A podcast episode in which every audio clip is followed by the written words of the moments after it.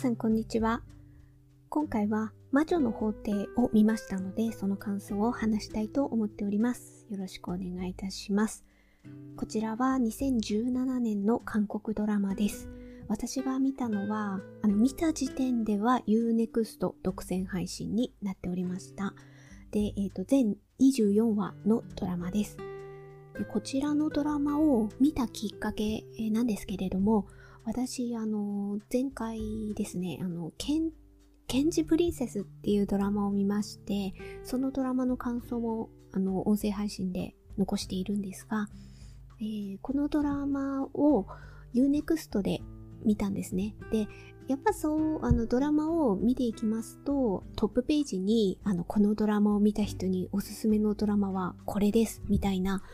のが上がってくるんですよね。で、多分、ケンジプリンセスは女性検事が主人公ということで、多分、あの、そのつ、つながりというか、まあ、あの、関係性が近い、いや関係性が近いというか、似たようなドラマということで、こちらの魔女の法廷も、あの、女性検事が主人公っていうところの共通点があるから、多分、おすすめに上がってきたのかなっていうふうに思いました。まあ、まずそれで、あの、Unext のトップページで、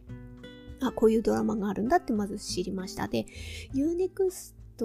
私、あの、あの、配信サービスの方はですね、あの、どのドラマを見たいかによって定期的に、あの、今月は、あ、別に月ごととは限ら、限りませんが、見たいドラマがどの配信サービスであるかっていうところで、えー、これを今加入してるけど、ちょっと一回お休みしようとか、お休みしてたけど、こっちをまた復活させようとか、そういう調整をしているんですね。で、Unext に入っていたのは、まずはあの太陽の末裔を見たかったっていうのが、まあ一番大きかった。ったんですね。で、まあそれは見終わっていて、で、今、あ、今っていうかそれ以降も加入していたのは悪の花、イ・ジュンギが出ている悪の花が私ちょっと次は見たいなっていうふうに思っていまして、ただ、あのー、Unext ではレンタルだったんですよね。1話は無料で見れるんですけど、それ以降がレンタルで結構、あの、全何話の話数がかなり多いんですよね。で、あの、1ヶ月ごとに更新していくと、1200ポイントとか加算されていくんですけれども、まだ賄えないと思っていて、もしこれが賄えるようになったら、悪の花見ようかな、なんて思っていたら、あの、ネットフリックスで配信が12月の多分もうちょっと末とかだと思うんですけど、ちょっと正確な日にちは覚えておりませんが、とにかく Unext だけではなくて、ネットフリックスの見放題になるらしいということが分かりまして、えそれだったら、あの、1ヶ月のその料金を考えた時に、いや、Unext でこの継続してるんだったら、ネットフリックス一回解約して、ネットフリックス行っちゃった方がいいかなって思って、それで一旦やめる手続きを取ってたんですよ。で、それの日にちがだんだん近づいてくる中で、いや、Unext でもまだ何日間か見れるから、だったらせめて独占配信のちょっと見とこうかなって思って すいません、なんか前置きが長いんですが、Unext のおすすめに上がってきたのと、この魔女の法廷が独占配信だったんですよね、Unext 独占配信で、あの、もう切れてしまうっていう、何日か後に切れてしまうっていう期間がだんだん迫ってきたので、あ、じゃあこれ見とこうっていうことで、魔女の法廷を見ることにしました。はい。では、あの、簡単なあらすじをちょっとホームページをお借りしまして紹介いたします。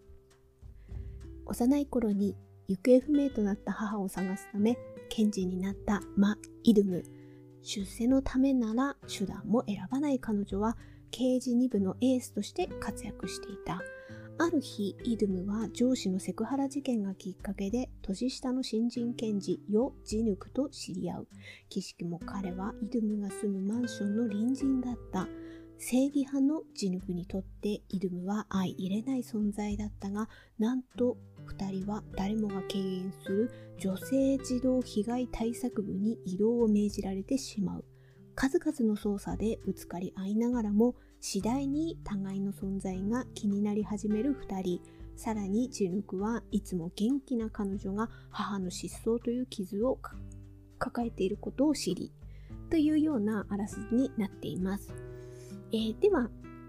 ここからは、あの、思った感想を自由に思うがままにお話しさせていただきますので内容に触れてしまうことをちょっと言ってしまうかもしれません、えー、今後魔女の法廷を見たい、えー、まだ今はできるだけネタバレ的な内容に触れたくないっていう方がいらっしゃいましたらどうかここでストップしていただければと思います。はい。いや、ではここからはですね、まず、えー、キャストですね。えー、主人公、えー、女性検事、マ・イルム役がチョン・リョウォンが演じていて、一方、えっ、と、検事、まああの、ちょっと恋愛要素も、恋愛要素って言ってもほんと少ないんですけど、若干、あの、まあパートナー的な、あの、最初はですね、捜査の、捜査っていうそう検事だからね捜査って言っていいか分かんないですけれどもなんか協力し合う、まあ、あの部署が一緒になったっていうこともきっかけで、えー、同じ事件を調べていく関係性になる相手役がヨ・ジヌク役。これがユン・ヒョンミンが演じています。でこの2人が中心になってストーリーが進んでいくっていう感じになるんですが、まあ、まずですねこの主人公、えー、チョン・リョン私、あどっちも、この2人、どっちもなんですけど、最初に、あの、あこの、じゃあこれ見てみようかなって思った時に、この主役の2人に関しては、いや、なんか私、過去に見たことあったかな、どうだったかなっていうの、あんまりピンとこなかったんですよね。で、まあ、名前で検索していったりとかすると、この人の過去作みたいなところも出てきて、もうほんとびっくりしました。うわ、あの人と思って、いや、な、だ、何かって言いますと、えー、まずマディ・イルム役のチョン・リョウンが、キム・サムスンに出てたんですね。キム・サムスン。えー、あの、ヒョンビンが出ている、まあ、ヒョンビンの、えー、第一期、第一期の、第一期 第、勝手に第1期、第2期、第3期にヒョンビンがあるとしたら、第1期がキムサブスンで、第2期が、あれですよね。シークレットガーデンで第3期が愛の不時着だったとしたら、その第1期の あの、うん、作品のキム・サムスン。で、私、キム・サムスンは前に見たことがありまして、でも私、ね音声配信のなんかこう、カンドラの感想を言うときに、キム・サムスンがとかってなんかね、シークレットガーデンもそうなんですけど、なんか過去にも言ったことあるような気はするんですが、キム・サムスンは途中離脱してしまった作品なんですよね。ちょっと見るのが、私はツンデレの耐久レベルが低いと。定期的に言っておりますが低い私にとってはキム・サムスンはもしかして時代的な背景もあるかもしれません。その時代のドラマだからっていうのもあるかもしれませんが本当見るのが辛くて途中離脱してしまいました。でそれは過去にはそのさっきも言ったように耐久レベルが低いとツンデレのだこれはヒョンビンの演じるあの役どころのあたりが私は強いなって。まあそれが過去に、えそういう悲しい出来事件とかがあってちょっと人を信じられなくなったっていうこととか掘り下げていけばあります。だからそういう性格になったのかなっていうこともわかるんですがそれにしてもきつかったんですよねだから離脱してしまったんですけどこれ離脱したもう一つの理由としてはやっぱヒョンビンの元カノの性格が私は納得できなかったっていうのがあって、ちょっと前置きが長くなりましたが、この元カノ役がこの人だったんですね。これが全然気づかなかった。でもよく見れば、ああ、そっか、まあまあ何年か経ってるからな。これ2017年で、キム・サムスン何何年でしたっけ？えっ、ー、と、はい、えー、ちょっと今調べてきましたが、キム・サムスンは2005年なんですよね。2005年とで、今回2017年のドラマだから、そりゃあね、12年経ってますからね、間も空いておりますが、でも、ああ、この人だったんだと思って、いや、私、あの、キム・サムスン、あの、途中で離脱してしまった立場なので、内容的な正確なこと、ちょっとあやふやな部分もありますが、このヒョンビンの元カノ役がね、あの、病気しちゃうんですよね。だからでその時分かった時確かヒョンビンは自分が事故を起こしてしまった傷つきがものすごくてその時付き合ってた彼女もその自分の病気のこと言えなかったんですよね。言えなくって言えないままに離れたことがヒョンビンにとってヒョンビンでヒョンビンっていうか。その役どころ忘れちゃったんですけど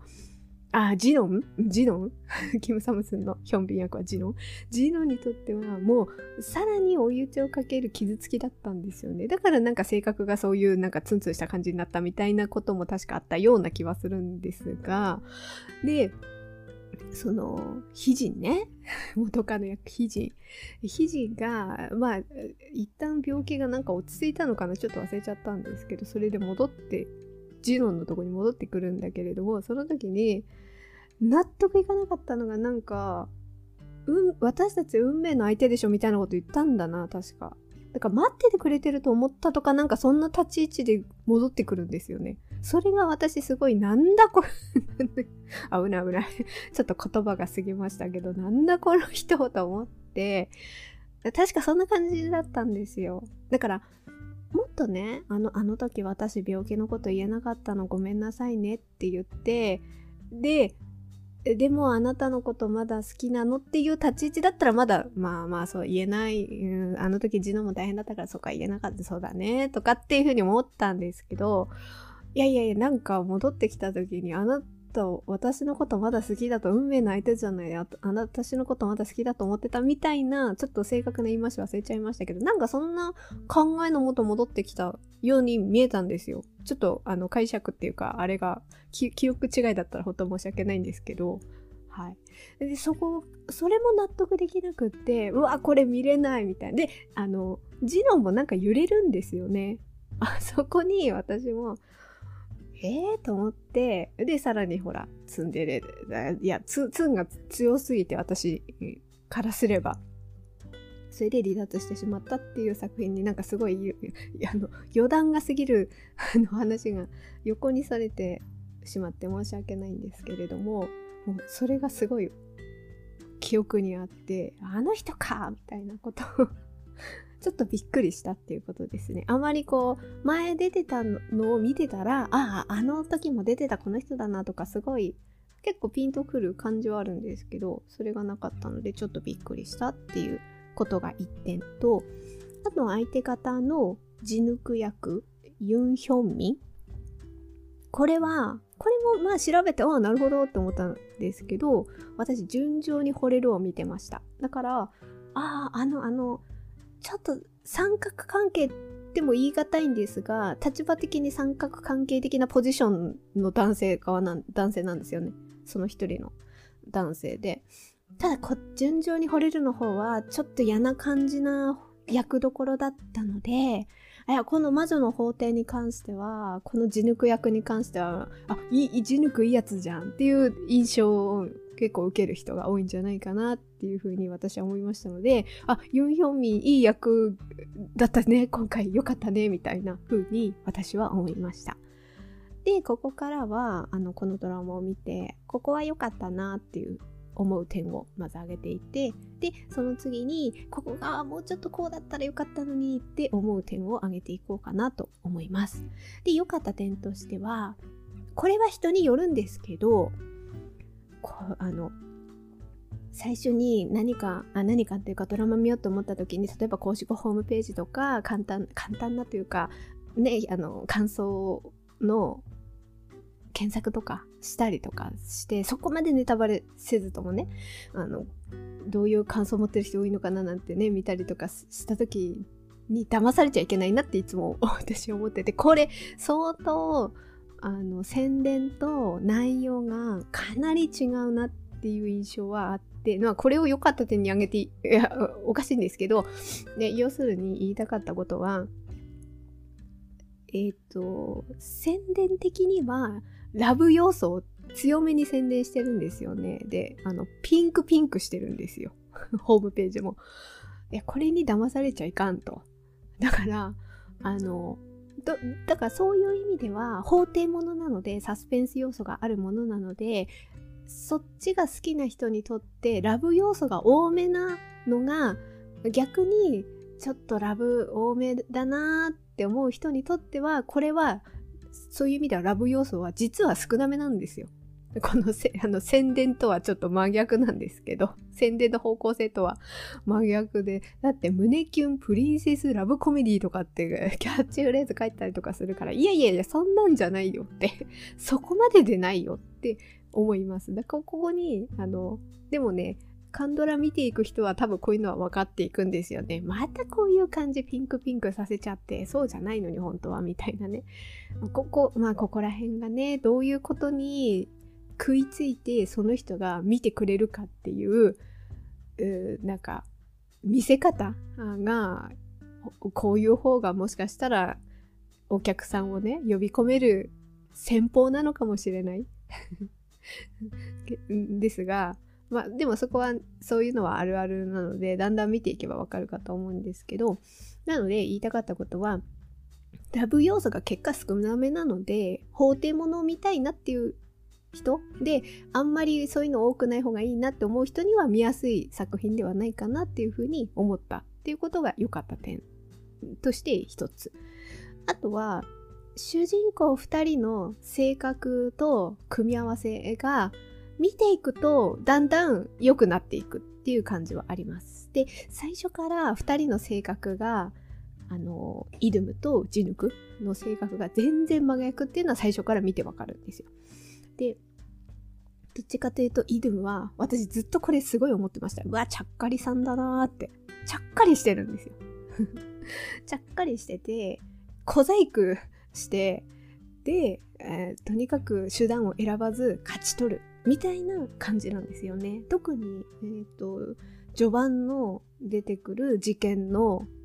まあ法廷の流れの持っていき方が典型的だったりするんですけどでもそれで結果上司に怒られるんですけどね。そんな小細工って言ったかな？ちょっと忘れてしまったんですけどそんな小細工で毎回やっていくのあなたみたいな感じで怒られるっていうのはあるんですが基本そういう感じででちゃっかりさんなんですよね。で切り替えが早いっていうかであまりこうちゃんと線を引いて気持ちを持っていかれな、いいかれなさす、えっと、えー、気持ちをあんまり寄せない感じなんですよね。だから、それと対照的に、ジヌクは、もう志がある、正義感がある、この被害に遭った人のことを寄り添い、事件の解決はそうだけれども、その過程の法廷においてもその被害者の人の気持ちに寄り添った持っていき方をしていきたいっていうタイプの人であるんですよねだからそこが全然真逆だから特に第一の事件が起きた後の2人なんかはね全然そこがあの正反対だからちょっと言い合ったりとかっていう感じがある。でだからこそ私は、いや、こんな2人がね、どうやって、なんかお互いの、多分、多分方向性としては、そういうぶつか、もあるあるですけど、ぶつかり合った2人が、どういう風に気持ちが動いて、で、なんか協力し合えるように、まあまあなるのかならないのか、どうなんだろう、みたいなところをね、見ていきたいっていうのがあったので、その真逆な性格の2人の組み合わせで、やっていく。で、あの、そこがどう変わっていくのかを見せていくっていう意味のドラマをこう味わうっていう意味では、そこは良かったんじゃないかなっていうふうに思いました。で、その、あの、どう変わっていくのかなっていう流れの中で、こう、カンドラあるある的な過去の事件との因縁。で、過去の事件は大きな事件としてもう一つの軸としてこのドラマの中には流れているんですけれどもその事件に実はあのそのイルムも、えーと、ジヌクも要するに親世代ね。親世代の事件のあったことが娘息子時代にもこう絡んで娘息子のなんか人生にも影響してくるみたいなところであ最初からイルムはこの事件にお母さんが失踪したっていうことによが1話目から明かされてるので関わってるのは分かってるんだけれども後にジヌクもジヌクの母親ですねジヌクの母親が関わっていたことによってあこの人も関連性があるわけだとイルムとジヌクが直接あのなんか幼少期にどの子のというあれではないんですけれども結果お互いに関わり合ってきたことが分かっていくんですよね。だからそこで分かっていくことによって、だんだん2人の関係性も変わっていく。で、あとは、そのイドゥンも、その部署に配途中から配属されることによって、被害者の視点っていうところに、ちゃずっとちゃっかりなのは変わんないんですよ。ちゃっかりさんなのは変わらないんだけれども、被害者の視点を見るっていう眼差しがちょっとずつ変わっていくっていうところ。だからそこをね、えっ、ー、と、影響し合うことによって変わっていくところを見ていくのもいいんじゃないかなという感じでは思ってます。で、3つ目良かった点としては、シスターフット感が、いやでもね、シスターフット感がすごいあるわけではないんだけど、結果なんか後半、えっ、ー、と、中盤から後半にかけては、ちょっとシスターフット感があるというか、でもこれを、そう表現するのは、それ女性同士がつながってるっていうよりは、その事件に関わっているのが、大きな事件が30年前に起きた事件に結果関わっていくのが3人の女性が主に関わっていく感じを見ていくとなんかシスターフット感があるなってちょっと見えたなっていうところは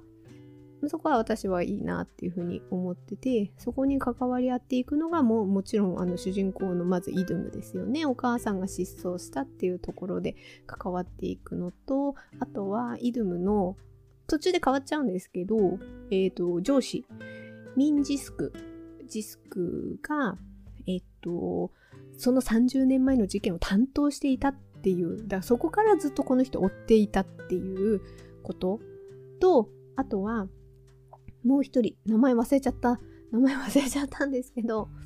えっ、ー、と、自分の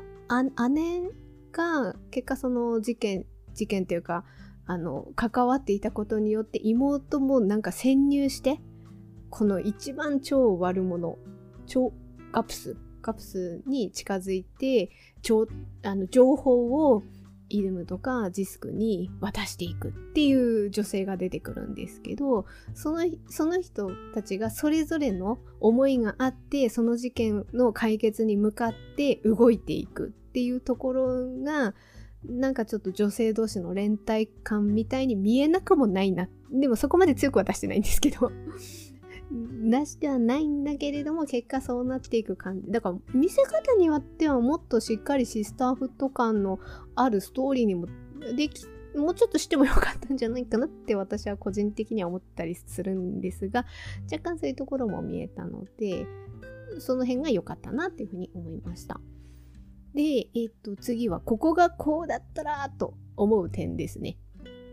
で、これはですね、あの、ちょっと良かった点と関連するんですけど、良かった点の一番最初で、あの、ラブ要素が少なめなので見やすい人もいるんじゃないかな、法廷物が好きな人も、なんては言いましたが、私はだから、ラブ要素がちょっと少なめだったら、もうちょもうちょっとあってもよかったんじゃないかなって、私は思う派なので、そこが、もうちょっと。でも前半は、なんか、えっ、ー、と、イドムとジヌクが女性児童被害対策部の同じ部署になって、で、なおかつ、隣同士、実は隣同士に住んでいたとか、ねありますよね。こういう偶然みたいなことがあるから、まあ、距離がだんだん近くなっていったりとかするんですけど、で、特に、あの、イドムがお母さんのことで、悲しんでいるっていうことをジヌクも分かりで実はジヌクもこのイドムのお母さんと関わりがあったなんてねこともねあまあそれはもっと後にもっとはっきり分かっていくんですけれどもそういうのがあるからジヌクもなんかイドムに心寄せる感じになって元気づけるためになんかすごい落ち込んだイドムを元気づけるために外に出していったりとかあとお母さんの写真があの今30年あ20年後のお母さんこんな感じかもしれないよって言って頼んだんだって言ってこう写真とかをねイドムに渡してこれを見て元気になってみたいな感じで。なんかジヌクもイドムに対してこう気持ちを寄せてあげるっていう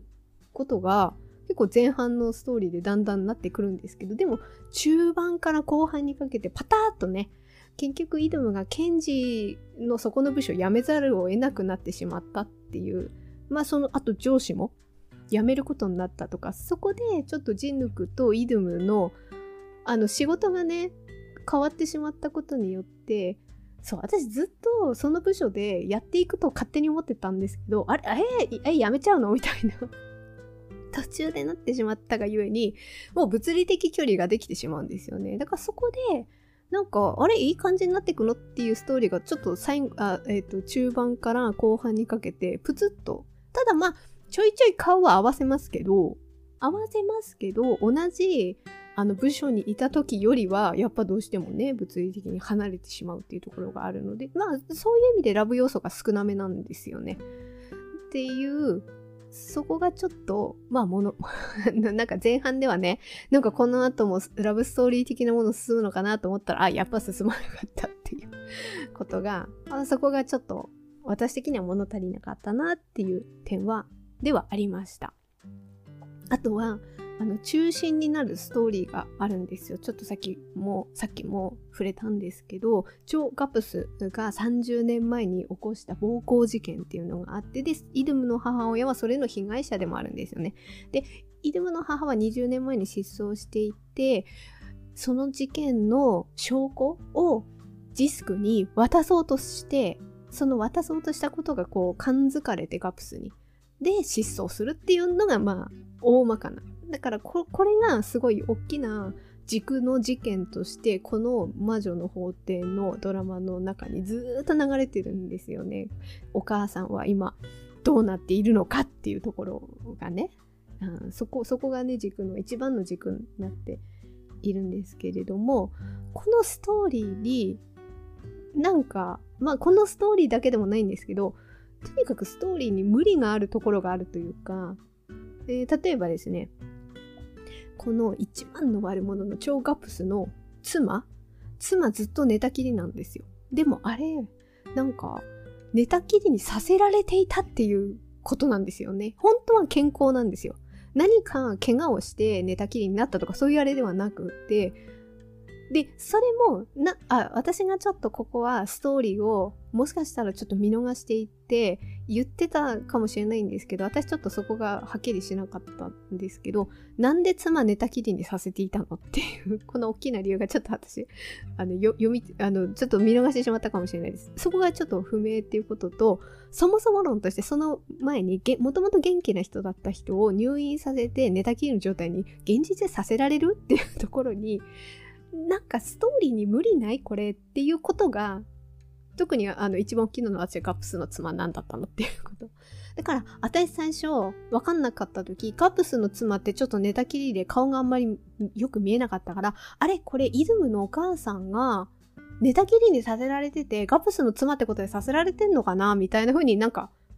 思ってしまうくらいちょっと意味が不明だった。でもあのえっ、ー、と、イルムの母はまた別にいたんですけどね、あの、記憶喪失で、あの、かくまられていたみたいなことが、え、それはジヌクの母親の勤めていた病院の看護師が、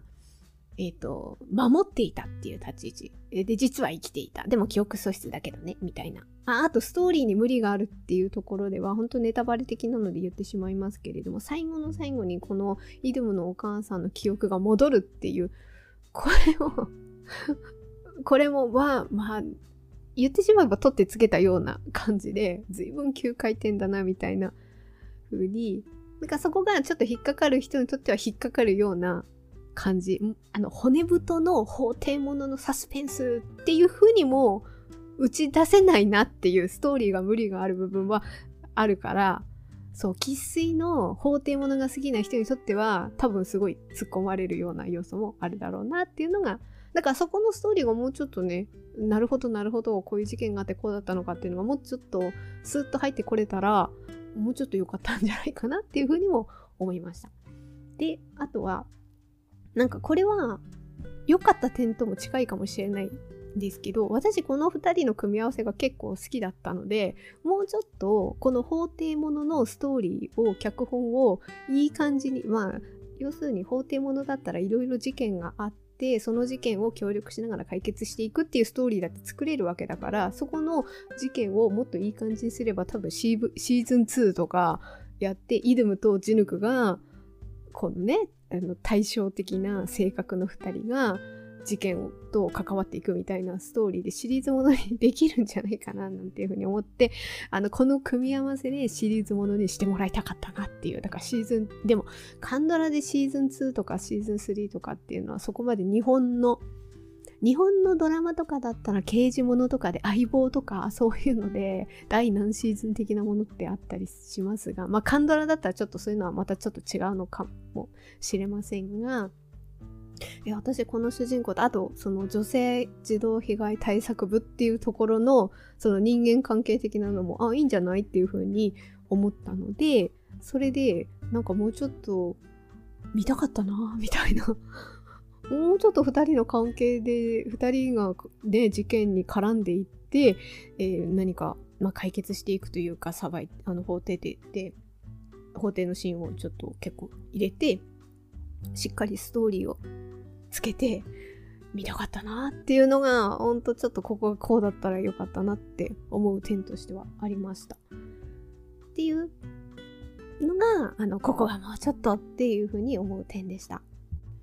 あとちょっとこう思い出したことを挟んでいくならば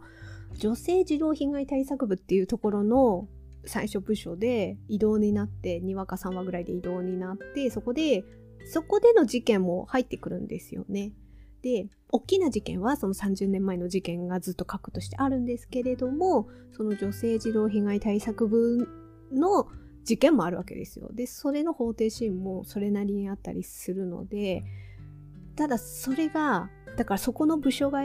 部署だからこそ、このドラマ全部悪役はもう本当に、本当に悪役なんですよ。本当に嫌なやつだなっていう人が起こす事件っていうところで、だからその事件の内容としてはすごい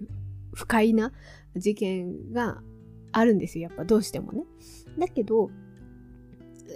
だいたい1話か2話くらいで一旦それが解決していくっていうこのテンポがあるから、まだね、そこまで引きずらずに見れる。で、それの要素としては、その、あの、その1、2話で解決するっていうとこもそうなんですけど、結構イドムがカラッとしてるのが私は、だからそこも、まあさっき良かった点と挙げ、として挙げた主人公の性格ってところもあるんですけど、そう、イドムのね、性格が最初もしかしたらどうなのって思う人もいるかもしれないなとも一方で思うんですけど、私あのー、イドムが20年前にお母さんが失踪したっていうのがもう最初から1話からわかるんですけど、あれを思った時に、あ、それくらいのちゃっかりさんじゃなかったらこの人生きて、生きていけないっていうか、やっぱりそれなりにやってこれなかったんじゃないかなとも思ったりするんですよ。だからその、あまり最初はね、被害者にも寄り添わない、こう、なんかちょっと小細工してるのちゃっかりさんっていう性格っていうのは、なんかそれはそういう背景があったら、やっぱそれくらい切り替えないとっていうふうにちょっと思う。思私はそういうふうに解釈したので、あの、そこはその最初から、なんかこの人嫌だなっていうとこまではあんまり思わなかったなっていうのと、あと、途中で分かっていくんですよね。最初ね、3話くらいまでで、